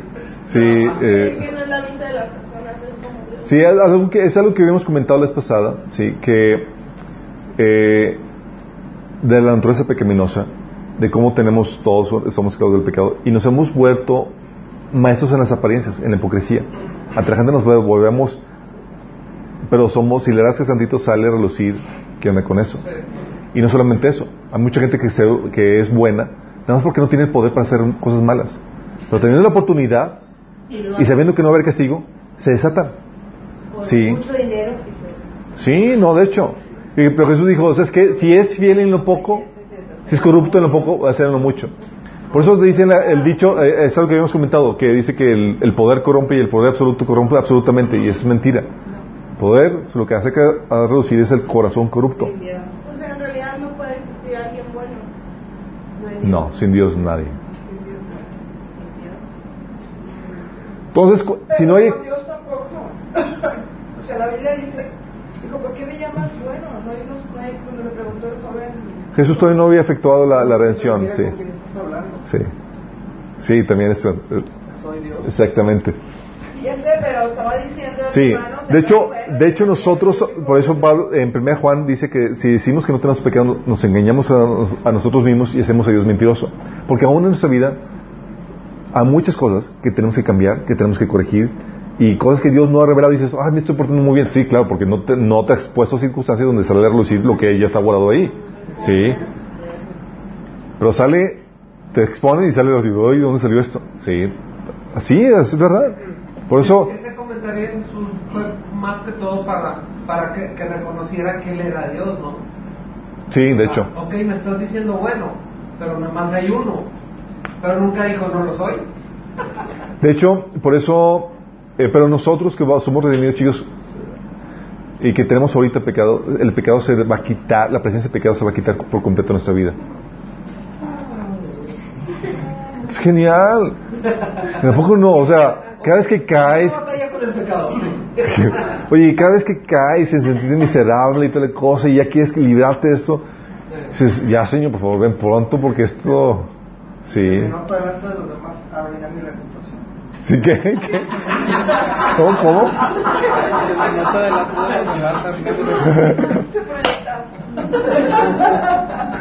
Sí, se me nota delante de los demás arruina mi reputación, sí. Y muchas veces Dios la arruina, ¿eh? A ver, para que se quite el orgullo. Ok, entonces si no hay actitud de arrepentimiento, sí, otro, otro pasaje, 1 Corintios 5.11, fíjate lo que dice Pablo. Pero en carta quiero aclararles que no deben relacionarse con nadie que llamándose hermano sea inmoral o avaro, idólatra, calumniador, Claro. avaró, También Villa Barro. avar- es, a- es que en el segundo, ¿verdad? Avaro, avaro, avaro, es hombre. Idólatra, calumniador, agarrado, mejor ya, agarrado, idólatra, calumniador, borracho o estafador. Dice, con,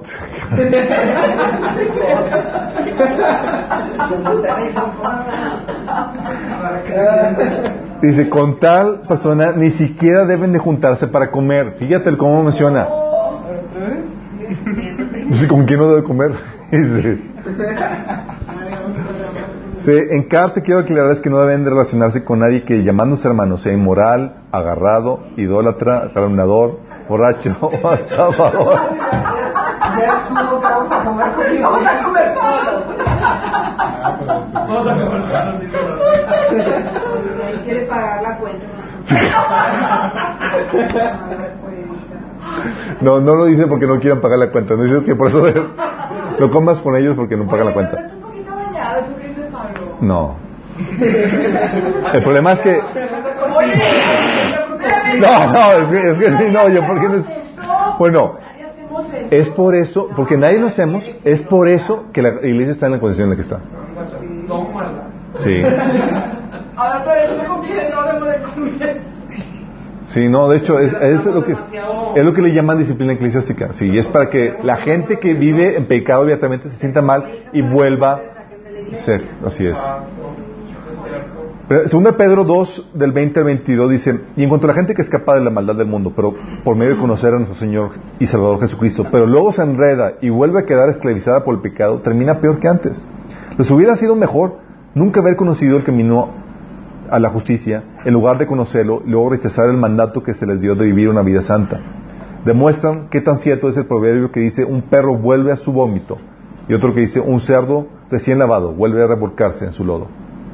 Está diciendo que estas personas realmente nunca sufrieron una regeneración, siguen siendo cerditos y perritos. ¿Sí? Y lo que hace Dios es que te cambia de naturaleza. ¿Sí? Pero entonces por amor debemos de obedecer lo que dice ahí Así es. o lo deben hacer si Pero siendo honestos es bien incómodo, la verdad. Es, es más cómodo, es como que, ay, te dejo pecar a gusto y nada más no me molestes. Si yo sé, eso te la viste gorda. Sí, ya, y aparte, porque la gente ni siquiera te lo, muchos ni siquiera te lo agradecen. Ah, gracias hermano por corregirme, gracias por estar. Sí, son bien criticones, son bien, sí, no. No, pues te dejamos en amor que vayas directito al lago de fuego. Oye,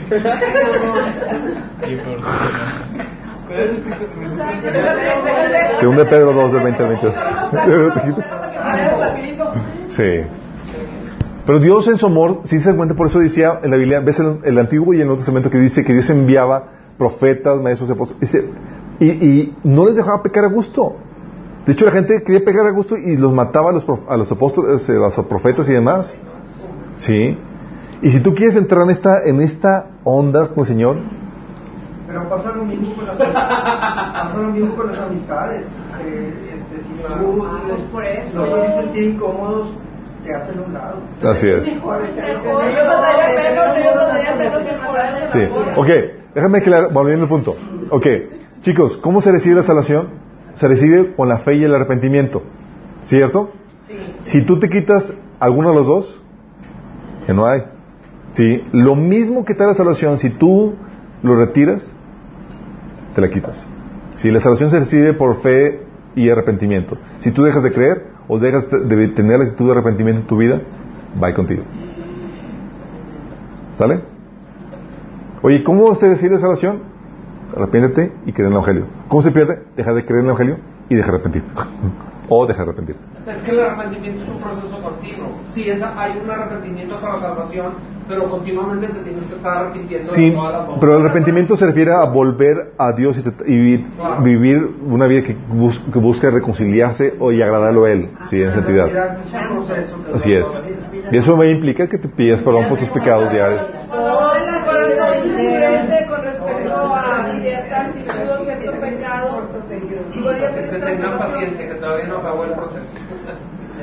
Eh, si hay una persona que se endurece en los pecados que son muy obvios, sí. Eh, pecados, por ejemplo, de- pa- por eso Pablo les decía a los cristianos en Corintios, dice, no se dejen engañar, ningún fornicario, adultero, hay gente que sigue practicando ahí en eso, bye, sí. Oye, pero soy muy bueno en otro, pero tengo aquí mi, eh, pues. Ay, de hecho, oye, ahí nos dice Jesús, oye Señor, no, no liberamos en tu nombre, no, no echamos fuera demonios, no hicimos esto. predicamos. Y Jesús, ¿y tú quién eres? No, hay de todo, hay de todo. Prosperi- hay pastores de la prosperidad, pastores de la pobreza, pastores de la... Entonces llega la pregunta, chicos. ¿Se pierde la salvación, sí o no? Sí. No. Ah. Sí, no. Sí. Para Dios no, no se pierde la salvación. ¿Sí? Pues Él conoce quiénes realmente se convirtieron y perseveraron hasta el final. O sea que él ya tenía, pues ya sabía. Exactamente, Él ya sabe. Por el-. Sí. Va, va, va, va, eh, va, ta, ta, ta, ya, ok. Ey. Por eso dice Jesús, por ejemplo, en Mateo 7, 20 7, 23, Jesús cuando eh, los que, a los que liberaron su nombre y más, Jesús le dice, jamás los conocí. Jamás. O sea, parece que nunca hubo un proceso de, de conversión en su vida. Sí. O sea, nunca los conoció, nunca los conoció. Habla de que ellos y Jesús nunca tuvieron un encuentro. Sí. O sea, no hubo dije, ah, me acuerdo de ti, te conocí, pero ya no te conozco. No, es jamás te conocí, mi chavo.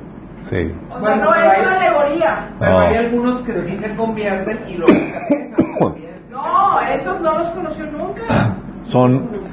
Va, va- vamos por allá, tranquilo. Sí, primero déjame escuchar. déjame- sí. Es que ellos O sea, es que la Biblia te dice, por ejemplo, en, eh, que Dios ya sabe quién sí, quién no. En Juan 6, 7 se acuerdan cuando Jesús dijo, no los escogí yo a ustedes, yo no, es el diablo. Sabía quién lo iba a traicionar, sabía quién iba a perseverar. Sí. Segundo Timoteo 2.19 dice, Dios conoce a los que son suyos. En este episodio, en, Ju- en 2 Timoteo 2.19, en versículos anteriores dice que algunos se apartaron porque Filemón y otro tipo estaban enseñando que ya había sucedido la, la resurrección, dice, y, y ocasionó que muchos se desvían de la fe. Pero dice Pablo, pero el sello de Dios sigue firme con este fundamento. Dios conoce a los que son suyos. ¿Quién es el que conoce quién son de Dios? Dios. ¿Tú? No. No. Bueno, oye, pero dice la Biblia que el Señor ya conoce el final desde el principio. Exactamente, pero él, él hace uso, hace ventaja de su conocimiento, de su omnisciencia, ¿sí? Por eso dice Jesús, pero eso dice Jesús, hey, Juan 10, 27, 28 dice, mis ovejas, dice Jesús, nadie me, la- me las arrebata, no perecerán jamás. Sus ovejas, pero la problemática es que solamente conoce a sus ovejas. ¿Sí? A ver, a ver, una, una Va. Sí. Por eso dice, lo dice Jesús en otro pasaje, Mateo 24, 24. Hablando del gran engaño que viene, dice, si fuera posible, hasta los elegidos. Hablando así como que si fuera posible, como que no va a suceder. Los escogidos no van a ser engañados. A ver, Chuchi, a ver, yo tengo una duda. ¿Por qué dice la Biblia que muchos son llamados y pocos los escogidos? ¿A qué se refiere? El llamado de salvación, el llamado de, a que la gente se- se- es, para, es para muchos, pero realmente pocos son los que son genuinamente Se mantienen. se mantienen. O No son nadie dentro de la iglesia. Sí, los que responden, así es. Ah, primera Juan 2.19, otro pasaje que dice, eh, Juan dice que muchos salieron de nosotros, pero no eran de nosotros, porque si hubieran sido de nosotros, hubieran permanecido con nosotros. Fíjate cómo dice, no, o sea, eso salió a relucir para que se dieran, se manifestara que no eran de nosotros. Romanos 8, 38 y 39 dice, nada nos podrá separar del amor de Cristo. Sí. O sea, tenemos la salvación sellada. Si es que en verdad somos salvos. Dice Juan 6, 39 dice que eh, dice Jesús que eh, el Padre a los que Él los da dice que para que nadie, ninguno se pierda, sino que Él los resucite en el día postrero. Sí, y que no pierda ninguno. Ah, ¿Qué va con esto? Es que por un pas- tienes pasajes como estos que les digo, donde hace, te hace ver que, que la salvación, una vez que eres salvo, siempre eres salvo. Y que Dios no va a dejar que, te- que, que- te pierdas. Pero la problemática y lo que mucha gente ignora es que solamente Dios conoce quién es sí y quién no. Nosotros no. ¿Por qué dice, la- por qué dice Apocalipsis que te voy a borrar del libro de la vida? Va, va, vamos por allá. Sí. Ahorita lo vamos a ver. Sí. Y es ahí donde llega la situación, chicos. Para nosotros sí se pierde la, salvación. ¿Por qué para nosotros sí? Porque tú puedes ver a una persona que hizo una profesión de fe, se congregó, participó en los dones y bla, bla, bla, etc- todo. Pero tú no sabes si esa persona tuvo un genuino, una genuina conversión o no. A la vista del hombre, sí, y es salva. Sí, pero la única forma en que se manifiesta la, la verdadera salvación es si te mantienes en la fe y agradando al Señor, sí, y hasta el final, sí. Por eso decía Pablo en 2 Corintios 13, 5, probaos si estás en la fe. A los corintios, pruébense si están, tienen, están en una fe genuina. Seguramente le mandó la carta de primera Juan, sí, para que probara todo, tuvieran, hicieran su checklist. Filipenses 2, dice- 12 dice, esfuércense por demostrar los resultados de su salvación obedeciendo a Dios con profunda reverencia y temor. O sea, que tu salvación se manifieste y te reafirme mostrando los frutos de la salvación. Es la forma en que te afirmas en, en, en esta confianza que tienes en la salvación. 1 Timoteo 4.1, 16, dice, pero el Espíritu dice claramente que en los posteros tiempos algunos apostata- apostatarán de la fe, escuchando espíritus engañadores y doctrinas de demonios. O sea, que se van a apartar de la fe. ¿Sí? Y luego dice en el versículo 16, por eso dice Pablo, ten cuidado de ti mismo y de la doctrina, persiste en ello, pues haciendo esto te salvarás a ti mismo y a los que te oyen. ¿Sí? Porque la forma en que nosotros no sabemos quién sí, quién no, y sabemos que los verdaderos cristianos se van a mantener firmes hasta el final. Entonces tenemos que reforzarnos continuamente y mantenernos en la fe para asegurarnos que somos de los, de los que realmente fueron salvos. ¿Sí? Segunda Pedro 2.1 dice que en el pueblo judío hubo falsos profetas y también entre ustedes habrá falsos maestros que encubiertamente introducirán herejías destructivas al extremo de negar al mismo Señor que los rescató. Esto les traerá una profunda destrucción, una pronta destrucción. Fíjate, dice, aquí habla como si ellos fueron rescatados. ¿sí? Y la interpretación de algunos es que ellos probaron una especie de pseudo conversión, pero al final se apartaron. ¿sí? Dice Gálatas 5:4.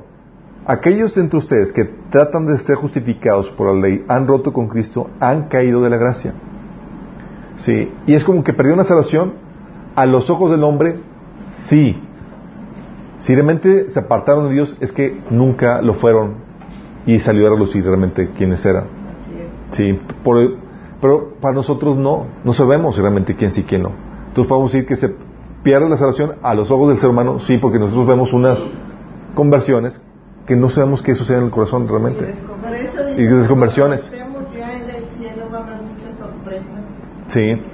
Por eso hay gente que me dice, oye Alberto, ¿y cómo sé que, oye, por eso, la, cuando una persona se aparta, sí, del, del, del evangelio, puede ser una señal, eh, si se aparta, que si es salvo, va a volver.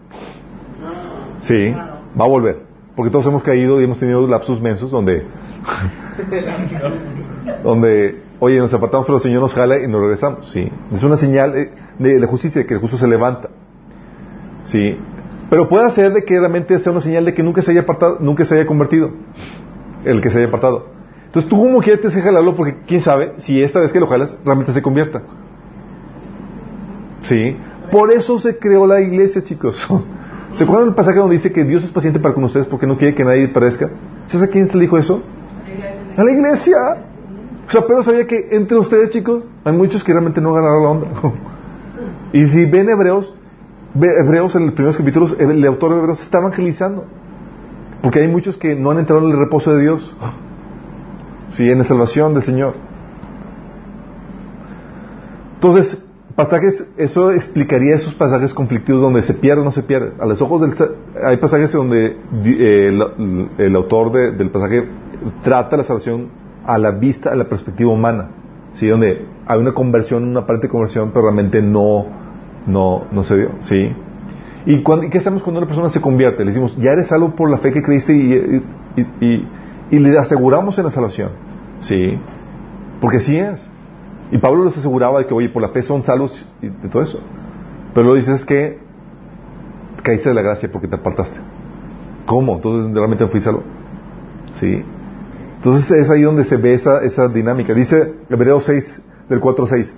Es imposible que renueven su arrepentimiento aquellos que han sido una vez iluminados, que han saboreado el don celestial, que han tenido parte en el Espíritu Santo y que han experimentado la buena palabra de Dios y los poderes del mundo venidero. Y después de todo eso se han apartado.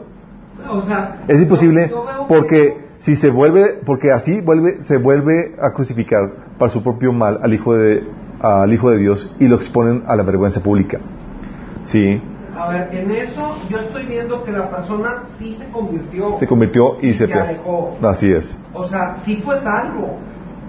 A los ojos del hombre. No, no, no, no, no. O sea, lo que está diciendo ahí es que sí fue salvo al principio y después se alejó. Estamos hablando de una persona que experimentó la, la- todos los... ¿Y cómo puedes experimentar todo eso sin salvarte? Ujú, Sí, puede ser. Sí, es ahí donde está la, la- la- la problemática, donde, oye, puede ser que sí se... se podemos ponerle... Es un tema complejo. Sí se pierde. que si se, y se puede po- poner como que se pierde. Pero si se, perdi- si se perdiera la salvación, no se pierde por malas obras. Esa es la No, cuestión. No se pierde por, no se pierde por pecar. Pues lo acabas de decir, No, Chuy. Pero es que si Se pierde por dejar de, no, se pierde por dejar de, por no tener arrepentimiento, que es diferente. Ah, porque sigue pe- pecando. Ah, bueno, claro. Sí, porque pues todos vamos a pecar toda la vida. Sí, sí, la salvación no se, es imposible que se pierda por pecado. Primero Juan te dice que todos tenemos pecados. Si se pierde por pecar, pues ya estamos en, ya, ya estamos en el hoyo. No sé, Pero está bien claro. Sí. Sí, la cuestión del pecado ya está, ya está solucionada por... Entonces, de, de acuerdo a este pasaje, de, de acuerdo a este, de- de acuerdo a este pasaje, dice que la salvación no se pierde, porque si se pierde, no se puede recuperar, de acuerdo a este pasaje, que les acabo de leer, de Hebreos 6. Porque dice que es imposible Que habiendo probado. los dones y todo eso vuelvan a... De aquí se parece que sí. Así es. O sea, por eso dice, si la, sal- la salvación no se pierde, porque si se pierde, si fue así, no se puede recuperar. Te está diciendo, ya la perdiste, olvídate, ¿sí? O nunca fue salvo, o nunca volverá a ser salvo. ¿Sí? Eso es que nunca fue salvo. Y, eso, y con eso que nunca volverá a ser salvo, el Espíritu Santo ya no lo redarguye de pecado, no puede volver a la fe. ¿Sí? Por eso también dice Hebreos 10:26, si después de recibir el conocimiento de la verdad pecamos obstinadamente, ya no hay sacrificio por los pecados. Está hablando de que hay, ya no hay arrepentimiento en tu vida, ya no hay actitud de querer agradar a Dios. Lo que habíamos comentado, sí. Si ya no hay actitud de arrepentimiento, bye. Sí. Ya no hay deseo de agradar a Dios. Oye, un punto muy importante que lo has dado tú en los cursos anteriores es que comentabas tú que, la, que una creación directa de Dios es el ángel, los ángeles, Adán, Jesucristo y nosotros, Y nosotros. cuando nos arrepentimos, recibimos el Espíritu Santo y empezamos ese proceso de santidad, nos hacemos una nueva persona y esa es un- una cosa muy importante que a lo mejor esas personas nunca tuvieron esa conversión de una criatura nueva, ya hijos de Dios, una creación directa de Dios, porque somos criatura nueva. Así es. Por eso dice Hebreo, Apocalipsis 3.5 que el que salga vencedor se vestirá de blanco. Jamás borraré su nombre del libro de la vida, sino que reconoceré su nombre delante de mi Padre y delante de sus ángeles. Así es. Y el que salga vencedor está hablando que se mantuvo en la fe y en, la- en la actitud de arrepentimiento, o sea, en ese proceso de santificación toda su vida. Te sales de eso, va contigo. ¿Sí? Y cuando habla de que no borraré el, libro de la vida, no significa que, para muchos, algunos teólogos dicen que no significa que Jesús borre y quite, sino que es una afirmación de que no te lo voy a borrar. Sí, nada más, es, es una afirmación así. Apocalipsis 2, 22, 19 contradice la otra posición, dice que sí se puede borrar el, el libro. Porque dice, por ejemplo, dice, y si alguno quitara las palabras del libro de la profecía, Dios quitará su parte del libro de la vida ¿Ya ves? y de la santa ciudad y de las cosas que están escritas en, el- en este libro. Fíjate. Sí. Entonces puede hacer, una interpretación que puede hacer es que es que puede ser que tengas una conversión, pseudo conversión y que te escriban tu libro ahí. Pero que el momento de que dejas la fe y el arrepentimiento se pueda quitar. Sí. Puede ser eso. El chiste no, en, todo- en términos prácticos, y ese es el punto que quiero llegar. Tenemos que exhortarnos unos a otros mantenernos en la fe. ¿Sí? Porque si una persona se aparta, puede, señalar, puede ser señal de que nunca haya sido salva. ¿Sí? O, y es, si, se, si vuelve, ¿sí? Puede ser de que, oye, siempre fue salvo y es solamente un lapsus mensos y regresó. Excelente.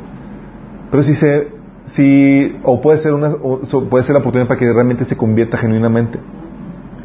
El chiste es, tenemos que vigilarnos mutuamente para mantenernos en la fe y en la santificación, que es el arrepentimiento. Jalarnos las orejas. Por eso dice Jesús que es la voluntad de mi Padre que ninguno de ustedes se pierda. Por eso si tu hermano peque contra ti, jálalo, sí, de vuelta. Porque si peca deliberadamente, si se le quita el arrepentimiento, va con él. Sí, por eso nos estamos protegiendo mutuamente. Oye, ¿perdí la salvación o no? Mira, no me voy a meter en ese, en ese detalle. Si te mantienes en la fe y en el arrepentimiento, eres salvo. Y si tú te, si te, te desvías, te vamos a jalar las orejas. Sí. ¿Volviste? Señal de que realmente fuiste un verdadero creyente o señal de que te acabas de convertir. Sí. Por eso dice Santiago 5, del 19 al 20. Hermanos míos, si alguno de ustedes se extravía de la verdad y otro lo hace volver a ella, recuerden que quien hace volver a un pecador de su extravío lo, sal- lo salvará de la muerte y cubrirá muchísimos pecados. Entonces aquí te da la posibilidad de que, oye,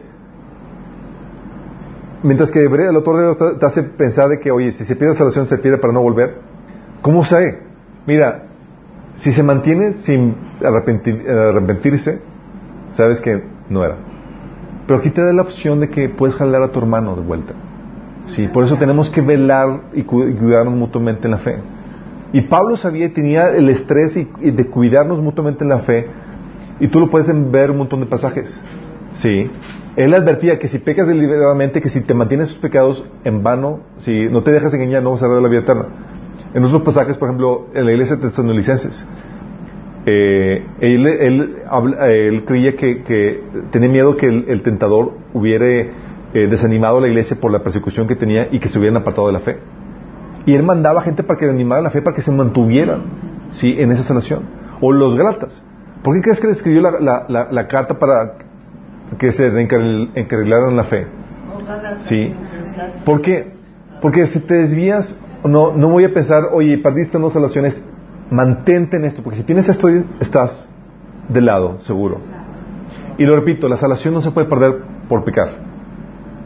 Sí. Porque la salvación no se gana por las buenas obras. Sí. Se gana con la fe y el arrepentimiento. Si deja de arrepentimiento, así es. Si ya quiero, ¿sabes qué? Quiero vivir mi vida como yo quiera, no me interesa la reconciliación con Dios, no me interesa mi relación con Dios, bye contigo. Sí. Aunque sea cristiano. Quiero vivir la vida como yo quiera. O ser una buena persona de acuerdo a mis criterios. Sí. ¿Sale? Entonces, esta es la cuestión de la salvación. ¿Sí? Para Dios no. Sabemos que Él conoce quién realmente se convirtieron y quién no. Y para nosotros la conclusión es que sí se puede perder porque nosotros solamente vemos conversiones sin saber qué sucede dentro del corazón. Y no sabemos quién va a durar hasta el final. Pero, pero tú mismo te puedes evaluar y saber si estás bien o mal. Sí, nada más lee primera Juan. Ahí viene todo. Checklist. Sí, ahí te pone un montón. Oye, si, ya- si aborreces a tu enemigo, si aborreces a tu hermano, sabes que no. Si no obedeces sus mandamientos, sabes que no. Si no te congregas, sabes que no. O sea, viene ahí el checklist. Sí. Vamos a terminar con una oración. Amado Padre, te damos gracias, Señor, porque tú nos das sabiduría y entendimiento para comprender estas cosas, Señor. Sencillas y complejas a la vez, Padre. Señor, te pedimos que con- salgamos de aquí, Señor, con ese vivo celo, Señor, para mantenernos, Señor, en la fe, Señor, en la, en la santificación unos a otros, Señor. Que podamos mostrar el verdadero amor, Señor. El amor que incomoda al prójimo cuando está pecando. El amor que exhorta, que redarguye, Señor. Que trae de vuelta, Señor. Así como tú muestras el amor para con nosotros. Ayúdanos, Señor, en este proceso. En nombre de Jesús. Amén.